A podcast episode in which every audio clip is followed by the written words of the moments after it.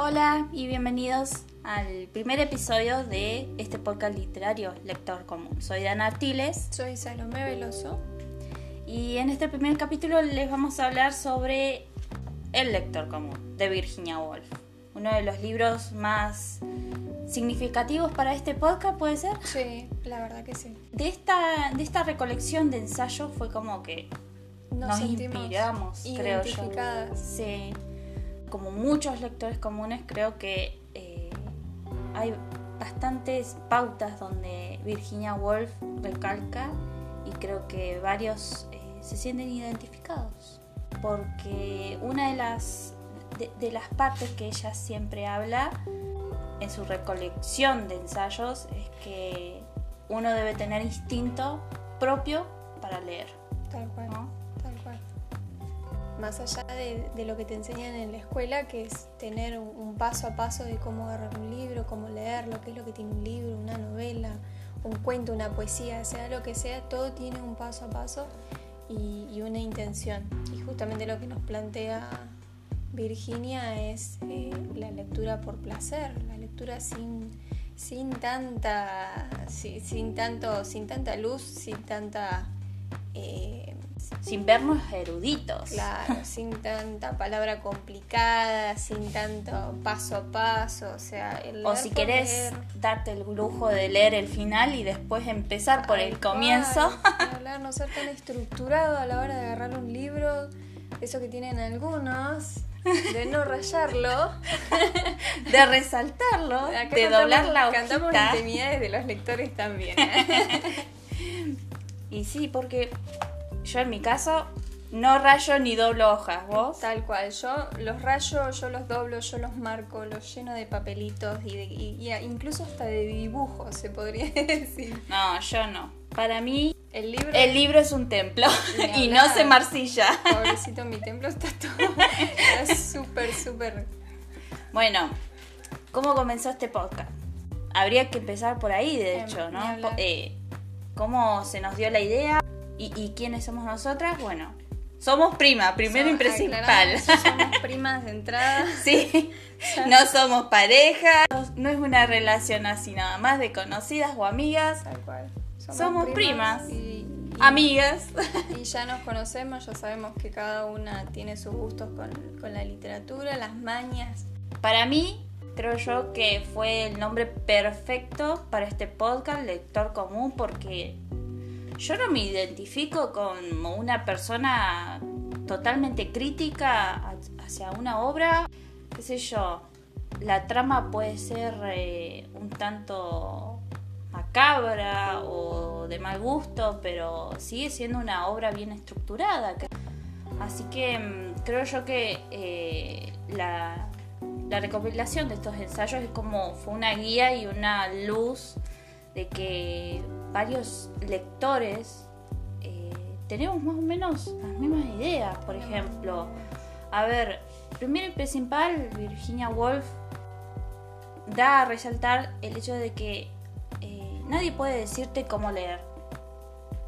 Y acá ya lo volvemos a, lo volvemos a decir y a resaltar porque es una parte muy importante. Es instinto natural, como dice ella. Y ahí es donde entramos un poquito en este debate de quién no te puede decir, quién sí, ¿viste? Porque es inevitable por ahí retomar las épocas de la escuela o las épocas de la carrera en donde Sí. literalmente había un profesor que te decía, mira, un libro se lee así. O, Mm. o el paso a paso de cómo leer un libro, O cómo leer un poema, tal cual. que tenés que leerlo de versito a versito y no de corrido. O el profesor que te dice eh, si realmente estás leyendo o no estás leyendo. Claro, acá ponemos, aclaramos, no es un palo para los profesores. No, los no, que nos no, no, escuchen, no, les estamos tirando basura, ¿eh? no, no, no, no, no. Acá estamos hablando de una forma muy personal y muy propia de leer libros. Y Quizás un poco punto más. final. Quizás un poco más libre, ojo, no está mal, eh, no está Sí. mal. Yo como profesora de literatura aprendo y aprendo a enseñar justamente eso, que la literatura tiene, eh, tiene una característica y tiene una forma de, una forma de leerse. Pero también está, enseñar, está bueno enseñarle esto al chico, que, que puede, que puede leer por placer, que puede releer el libro por puro gusto, que puede retomarlo cada dos por tres para aprender algo nuevo. Sea de la misma novela o sea de cualquier otra cosa. O sea, si, si un libro te llega tanto al punto de poder incluirlo en tu vida diaria, Creo yo que en la, la escuela que fue vale la pena. el lugar que me hizo odiar leer. Te soy sincera. O- Porque de hecho fue mi mamá quien me, me orientó a la lectura, leyéndome los clásicos libros eh, infantiles. sí. Y después creo que yo retomé más o menos en secundaria a leer eh, fantasía, eh, paranormal, un poquito de, de varios géneros. También queríamos compartir la lectura, como un club de lectura. Ah, está bueno, me gusta. Sí. Me gusta, sí, sí. Ah, por ahí, quizás para el final podemos recomendar algunos libros. Sí, Igual está bueno recordar que tenemos la página de Instagram sí, como para que para que se comenten las fijen. publicaciones, para que opinen si quieren opinar, para que nos recomienden libros a nosotras, ¿por qué Sí, no? Vamos a hacer muchos debates eh, para que nos digan ustedes qué leemos en el, en el transcurso de la semana y el capítulo nuevo es de ese libro. Ahí está. Nos ayudamos Sí. entre todos. Nosotras, para que nos conozcan, somos las típicas lectoras que siempre están chusmeando los libros. Sí, precisamente hablaste de recomendaciones y yo tengo uno, vos tenés otro. Sí, Así que más o menos son autores locales, podría decirse. Sí. Yo de otra provincia, obvio, porque he vivido en otros lugares. ¿Y vos? Y ¿Uno yo- local? Sí, yo me traje uno local. Ah, Uno local. Un, un abogado que hoy en día está en Buenos Aires.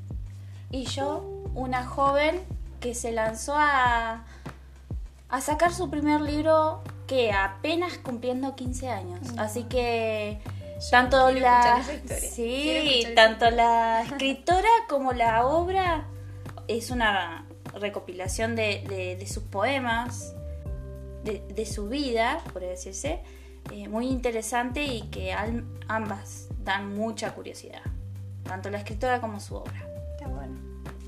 Así que, bueno, ¿de qué va la recopilación de los ensayos de Virginia Woolf, el lector común? Lo que hemos leído es que ella recalca, con, o sea, la conocemos como cualquier lector, Sí. primero y principal. De hecho, una característica que a mí me llama mucho la atención y que se repite en varias de las obras de, de Virginia es que ella tiene una forma de escribir, eh, no, no sé si decir, claro, no sé si decir natural, porque no es natural, pero es como muy conversacional. Es, ella te está contando, ella te está como si te estuvieras tomando unos mates con ella o un café o, y charlando acerca de Sí. libros, qué opina ella, qué opinas vos, qué cambiaría, qué no, el personaje, qué tal le pareció la trama. Eh, o sea, tiene esa forma de introducirte a la literatura eh, que te da ganas, creo yo, que me hubiesen dado muchas ganas de escucharla hablar de, de grandes autores y grandes obras, que en este caso son todos ensayos de, obras clásicas, por ejemplo, habla mucho de Platón, de Sófocles, eh, una autora muy reconocida que es eh, Jane Austen. Autora de ¿Quién no? Orgullo y Prejuicio. ¿Quién no ha leído una obra o Orgullo ha y visto una obra de Jane Austen? Mm, Sí. La verdad que, bueno, eh, Orgullo y Prejuicio fue una de las primeras novelas que yo leí durante mi adolescencia, que me la compró mi mamá. Sí. Hola, mami. Pero mi mamá me compró esas junto con otras, obvio, que, que cada tanto retomo y nada, fue... Yo primero me vi todas las películas. Creo que fue Orgullo y Prejuicio, eh, Persuasión, Sí, eh, Emma y, se me- y en este momento no me acuerdo de otra, pero creo que me vi varias películas de Orgullo y Prejuicio porque hay varias de varios años con diferentes versiones. O sea, ves una versión de Jane Austen y no vas a encontrar eh, lo mismo en otra porque, no sé, tomaron diferentes aspectos de la obra. puede ser. Eh, es más, creo yo que lo que más me gustó fue eh, la versión en capítulos de Jane Austen. Sí. ¿De qué? ¿Del 92? Me parece. No me acuerdo ya. Pero lo que recalca en su ensayo, hablando de Jane Austen, es que mm, no, no Virginia recalca el hecho de la fama de Jane Austen y de cómo ha creado sus novelas.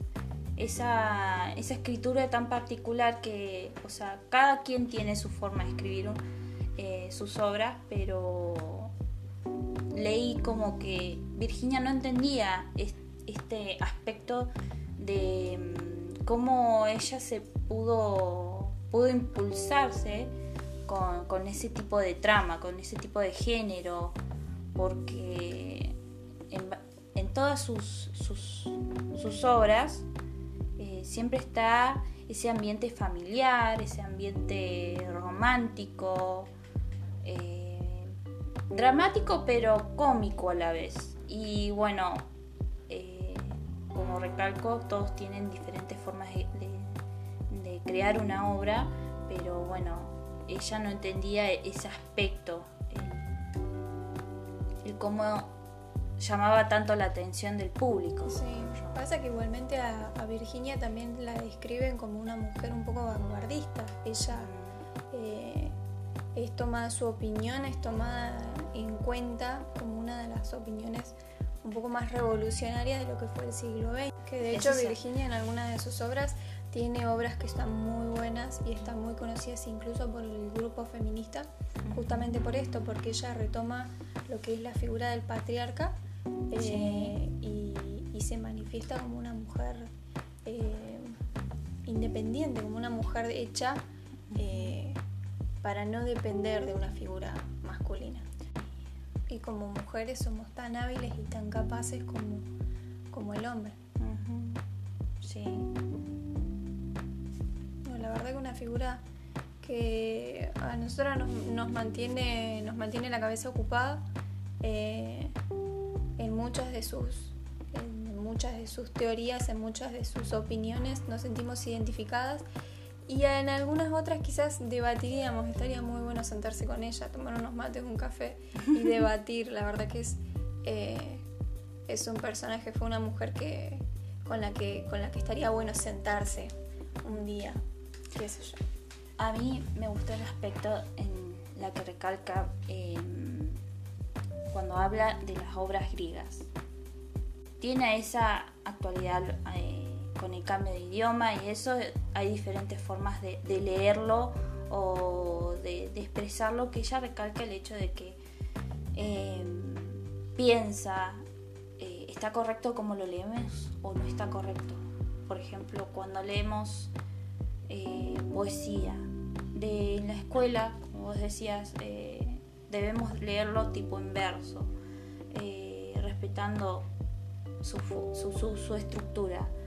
En cambio, mm, ella piensa leyendo las obras griegas, está correcto como, como, se expresa. En aquella época era, era común ver las interpretaciones de estas obras pero también te da a pensar de que eran obras, obras clásicas de ya muchos años y en las que te, te, te pone a pensar igual, no solamente en, este tipo de obras, sino en obras actuales de qué quieren decir ciertos escritores eh, al momento de describir una escena o de ver si realmente el personaje está expresando ciertas ciertos aspectos o ciertos sucesos eh, en, la historia, mm. Cómo se expresan. Ella mm, se cuestiona varios aspectos como esos, de que la literatura está bien como es leída, como es razonada, eh, cómo la imaginamos, porque bueno, eh, esta parte de estar leyendo historias te da a impulsarte a la imaginación, a volcarte a la imaginación con esas descripciones de esas escenas tan gloriosas, tan... Podría decirte, yo me, me, imagino un ambiente medio romano, creo yo, en ciertos aspectos. Sí. Lo bueno de estos ensayos, que por lo menos a mí me llama la atención, es que ella sin querer quizás te está hablando de un cambio, eh, de un cambio en la literatura a través del tiempo. Te está hablando como eh, retomando desde lo que es literatura griega hasta los tiempos en los que ella estaba y que sin querer te está diciendo, mira, antes se escribía así y ahora se escribe así. Eh, indirectamente te está diciendo, hay un cambio, hay un cambio. La literatura griega se escribía de una forma, se veían determinadas cosas, a los personajes se los veía así, se los veía así. Eh, y hoy en día no es tan así. Hoy en día pareciera que los escritores están más pendientes de otras cosas eh, que, de lo que realmente vale la pena y hace bello, entre comillas, eh, el escrito. Sí. Así que está bueno, la verdad que me gusta, me gusta esa que sea tan desestructurada, tan eh, natural a la hora de decirte las cosas, su opinión, desestructurada a la hora de escribir, porque ella, todo lo que ella piensa obviamente lo aplica en sus libros. Y, tan devota a sus, a sus valores y a sus creencias que obviamente también están plasmadas en sus libros porque ella hablaba a través de sus personajes, ella también hablaba, eh, así como lo hacemos muchos de nosotros cuando, cuando escribimos. Y eso es algo que nosotros también hemos, incursionado. También, sí. Ambas escribimos. Ambas escribimos. Obviamente que eh, no, no tanto al estilo Jane Austen o Virginia Woolf. Incluso entre nosotras dos tenemos estilos diferentes. Hablamos de, de, forma diferente. Eh, Pero claro, recalca más o menos el estilo. Ella mm, con cada autor tiene cierta crítica y en bueno, vos me contabas antes de que decías Virginia Woolf lee un libro y también tiene curiosidad sobre el escritor. No es que lo aparta o no quiere saber de él, sino que también recalca esa relación entre el escritor y, la obra. el autor eh, no es que pase desapercibido, sino que podría decirse que pasa al segundo plano, porque la obra si bien es tan famosa que el autor, a ver cómo decirlo nos llama la atención también a curiosear quién es esta persona, cómo escribe, algo así como Jane Austen. Puede ser. Eh, aunque bueno, Jane Austen eh, siempre calcó el hecho de que sus obras eran la inspiración de su vida real. Eh, ella siempre recalca el hecho de que a través de ver las personas, escucharlas, hay cierto juego psicológico ahí en la que ella es muy observadora, donde trató de plasmar todo eso en una obra. ¿Por qué será? ¿Por qué será que uno separa justamente al, autor, justamente al creador de la obra que estás leyendo? Eh, ¿Por qué separarlo? ¿Por qué no pensar que justamente el, el autor está hablando a través de los personajes, a través de la situación? Sí, de hecho, bueno, podría llegar a estar dando una denuncia pública a través de un cuento y así como los hay, así como los hay, porque hay un montón de cuentos en donde el autor literalmente está haciendo una denuncia pública, está contándole al mundo y a la historia del hoy y del mañana eh, que eso estaba pasando. Así sea bueno, sea malo, sea normal o anormal, entre comillas, ya quedó plasmado en algún lado. A mí me sorprendió el aspecto ese de, cómo Virginia eh, no, no lo separa. Es, eh, lees la obra, te da curiosidad el autor, pero bueno, eh, le llamó la atención el aspecto este de que la obra fue, fue una, otra persona, digamos. el el, escritor pasó al segundo plano y es como que eh, ya no se toma en cuenta el escritor y la, y la obra, sino solamente Robinson Crusoe y nada más. Me sorprendió ese, esa forma de expresarse de que, claro, en ciertos aspectos les pasa a la mayoría, digo yo. Sí. Eh, algunos autores me, me llaman la atención a querer saber un poquito más cómo escriben, de dónde se inspiran y esas cosas. Porque, por ejemplo, yo sigo varios youtubers y pasa lo mismo. Hay youtubers que han sacado libros y están muy buenos y bueno, eh, gracias a, a sus videos sé un poquito más, qué sé yo, de cómo se inspiran y esas cosas, pero bueno, es eso. De que en ciertos aspectos llama mucho la atención de cómo la obra eh, se impulsa tanto y deja de lado Mm. el escritor. Estaría bueno marcarlo también como parte del- de lo que es la figura del lector común. Un, un lector que no separa al autor del libro, de la obra, sea cual sea el tipo de obra, sino que se motiva a, a buscar a la persona, a interiorizarse de dónde viene, el contexto en el que vivió, que también nos marca como, como autores, como escritores, también te marca. El alrededor en el cual viviste también define quién, quién sos y, y qué es lo que puedes expresar a través de, a través de tus libros. Sí. Bueno, ¿qué vos qué decís? ¿Fue una buena lectura? Sí, me gusta, me gusta, la verdad fue una buena lectura, se disfrutó. Más o Sí. menos la leí entre. muy entrecortado, podría decirse. Sí. En- entre noviembre y diciembre, más o menos, llevé la novela. Está bueno. Así que, eh, si bien, qué sé yo, eh, no es una lectura extensa, que debe tener menos de 90 páginas para, para leer en un ratito, y, pero uno tiene que sentarse a leer esta recopilación de sus ensayos, eh, ensayo por ensayo, y meditando, creo yo, esos los aspectos que ella recalca a la hora de, de leer. Porque creo yo que a mí me... No, no quiero repetir mucho esta frase hecha, pero mm, me abrió la cabeza. Está bueno. pero mm, no, a mí me hizo sentir como que compartimos varios pensamientos a la hora de eh, tanto empezar la lectura, eh, durante la lectura y, y al final. Está bueno. Sí, Está bueno. Es una lectura que se puede disfrutar. Obviamente están reinvitados a buscarla. Sí.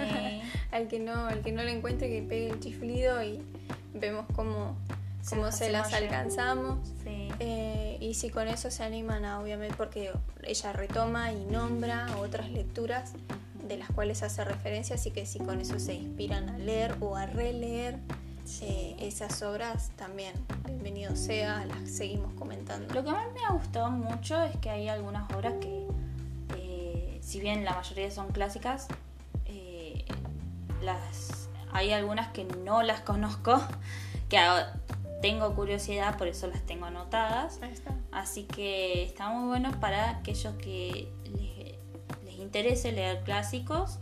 eh, pueden conseguir su libro, leerlo y van a encontrar bastantes lecturas de, de aquella época clásicos. Está bueno. Está bueno. Sí. Bueno, eh, yo quiero que me cuentes la historia de ese libro, Del que traje. del que trajiste para recomendar. Bien. Esta es una recomendación extra. La autora es eh, Sheila Lincheski. Eh, la obra es La mirada ambigua. Eh, son poemas, pero bueno, no se ven.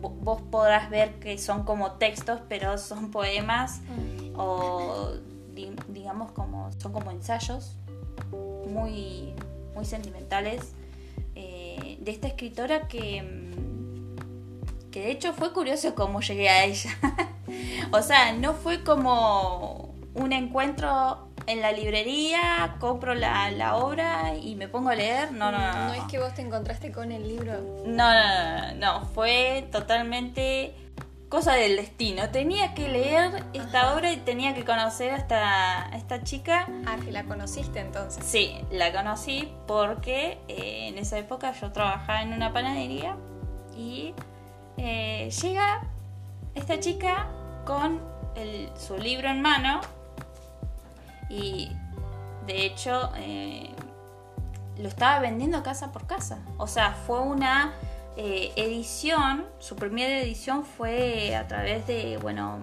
de el Congreso, si no me equivoco.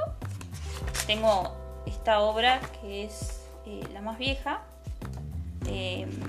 Para los que no están viendo, porque obviamente esto es puro audio, este libro está lleno de marquitas, de papelitos, de está súper, súper leído. se nota que está no, muy encima la, la tapa ya se le va el tinte de lo de las veces que lo he leído porque la verdad que eh, cada una de, del- de los poemas fue como que me llegó al corazón y se quedó ahí y, y- y te dan ganas de, de, no sé de abrazar el mundo Ay, qué bonito.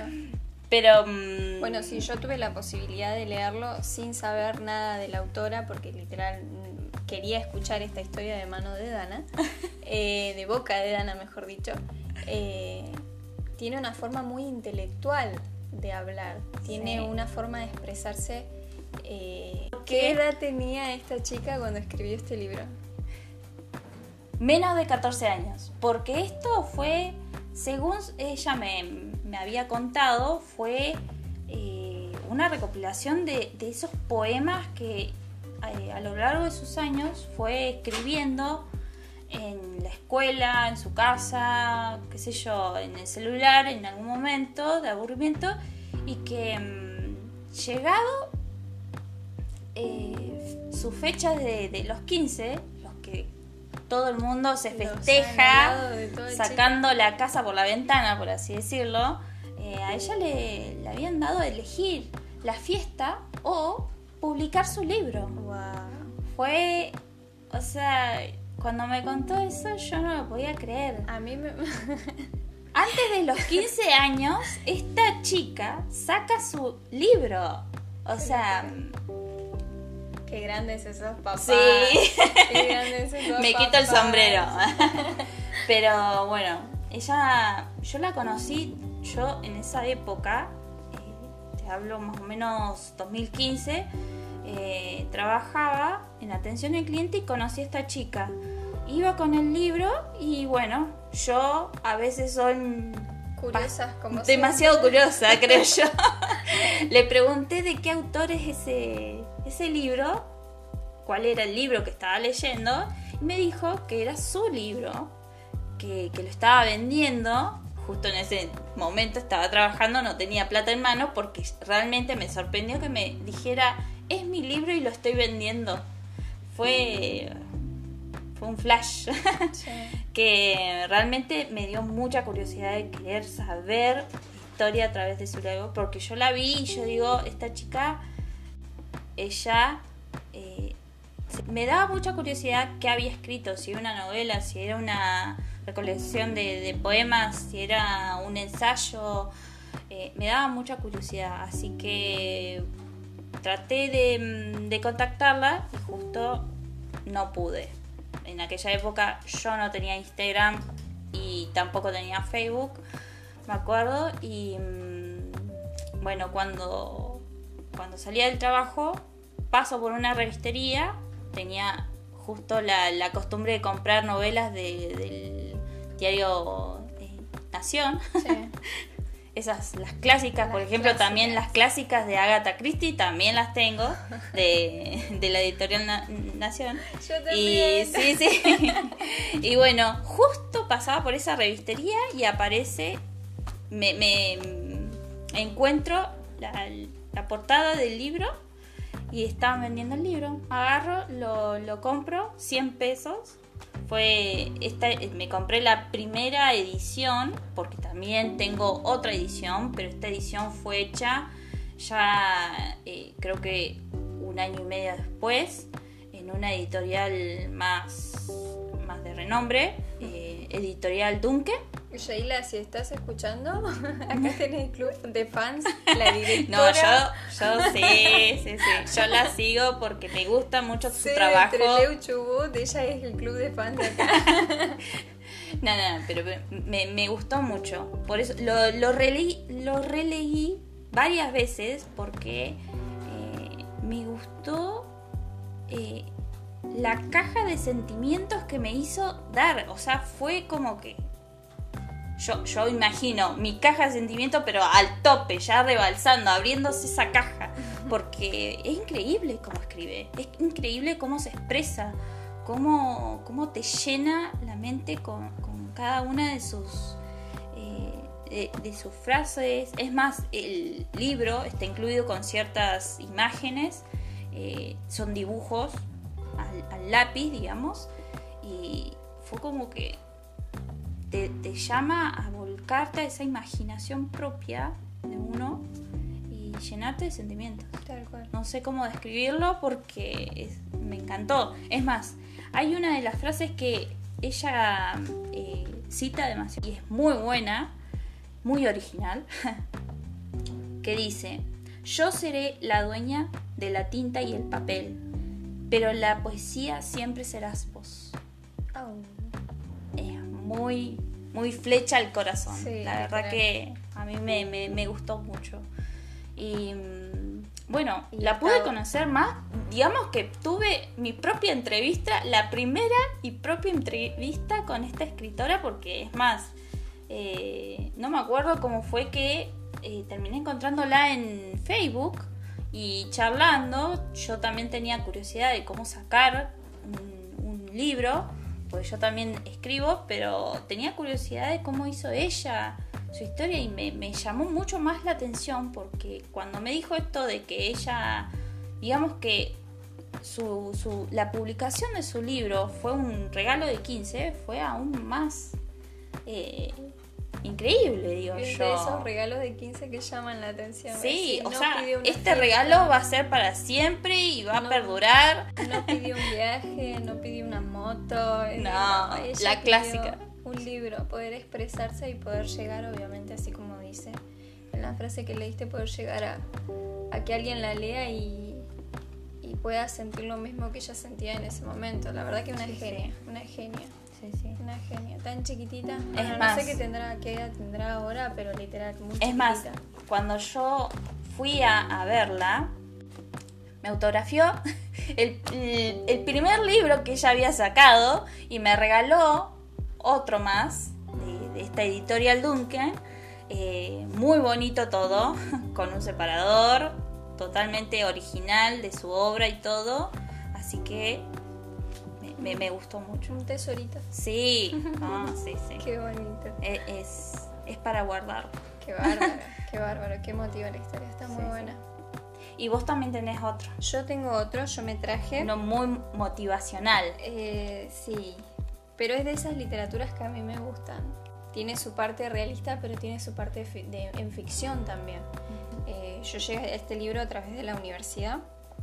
Eh, el libro es Piedra Parada de Walter García Moreno. En un primer momento, cuando yo leo el título de Piedra Parada, te remonta directamente a una, a una. No es una localidad, es una zona, es un parque acá en Chubut, eh, un parque nacional que está cuidado, obviamente tiene.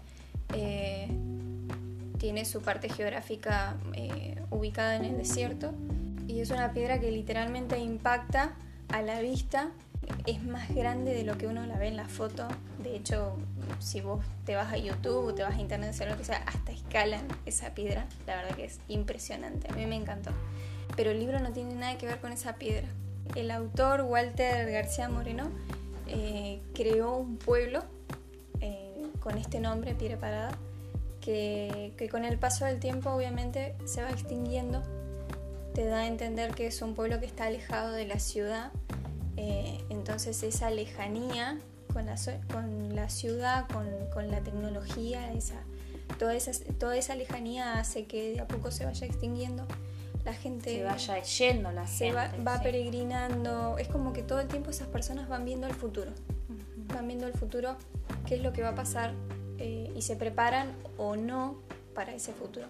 Todos tienen un futuro, todos tienen un final, todas esas historias ensambladas a, a modo de telar, a modo de hilado, eh, tienen un principio y un final, siempre. Están todos conectados y a la vez no. Me nombrabas mucho cómo estaba escrita la, la obra.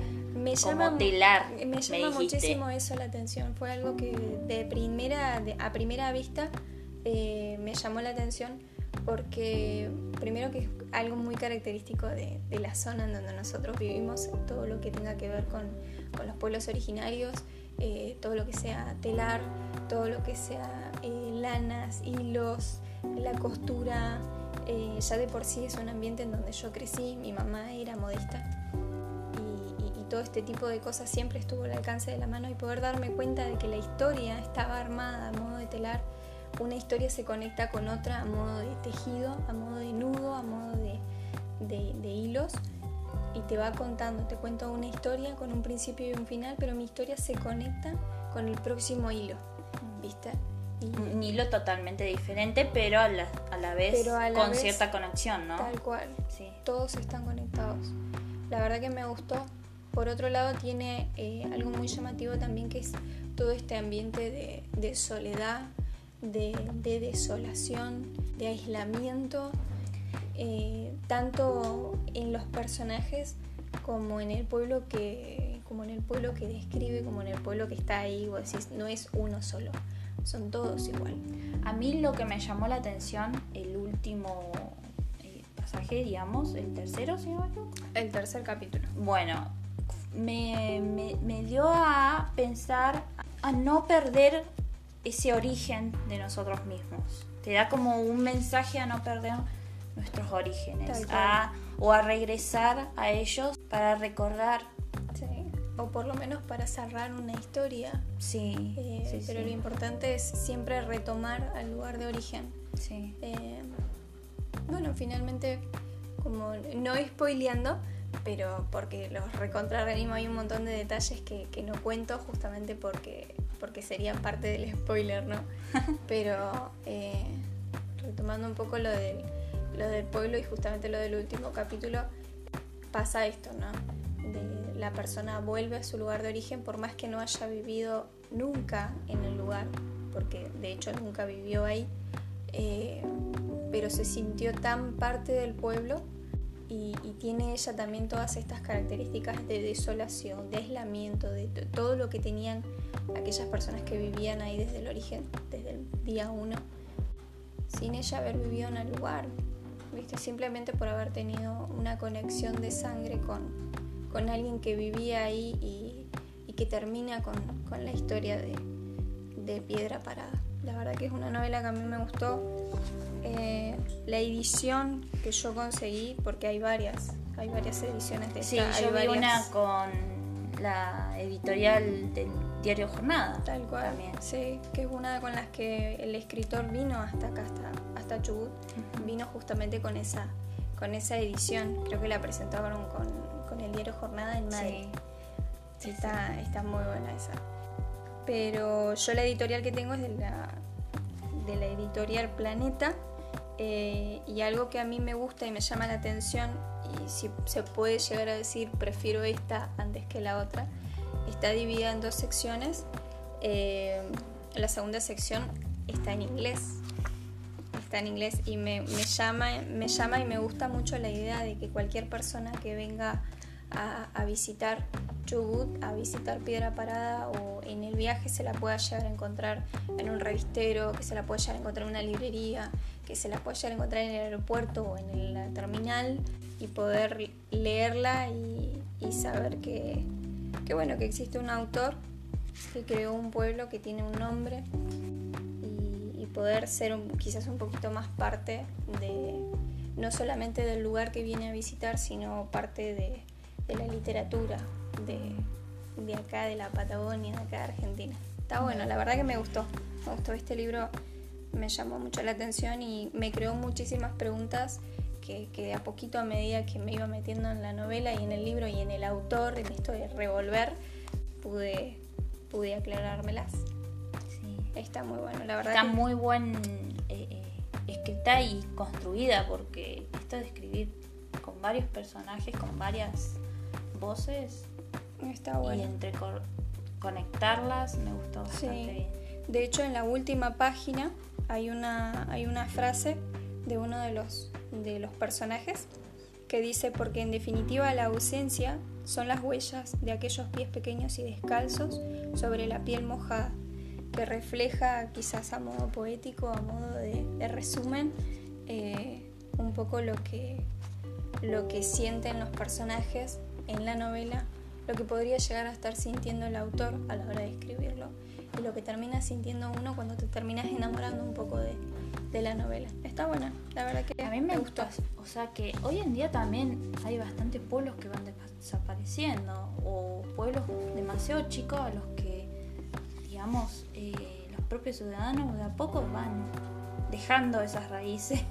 Así que quizás por un poco por desconocimiento o por eh, no querer sentirse invadidos no exploran esto que es las tecnologías. Bueno en esta esta novela particularmente está ambientada eh, o por lo general yo la, la, sé ubicar en lo que es la época industrial. Como que te detalla con un poco más de lujo la diferencia entre lo que era pueblo parado piedra parada perdón el pueblo de piedra parada y lo que sería por ejemplo Buenos Aires lo que serían las grandes ciudades y por qué, había tanto aislamiento, por quizás por un poco de recelo, eh, una idea creada, ¿viste? Sí. Eh, teorías. A mí me da querer volver al inicio, a volver a, las raíces, pero para no olvidar eso que fuimos, o en cierto aspecto eh, es parte de nosotros. Bueno, se los recomiendo. Piedra Parada de Walter García Moreno y yo La mirada ambigua de Shelan Lincheski, pero también no se olviden del primer libro del que hablamos, sin spoiler, obviamente, eh, pero muy sencillo de leer, El lector común de Virginia Woolf.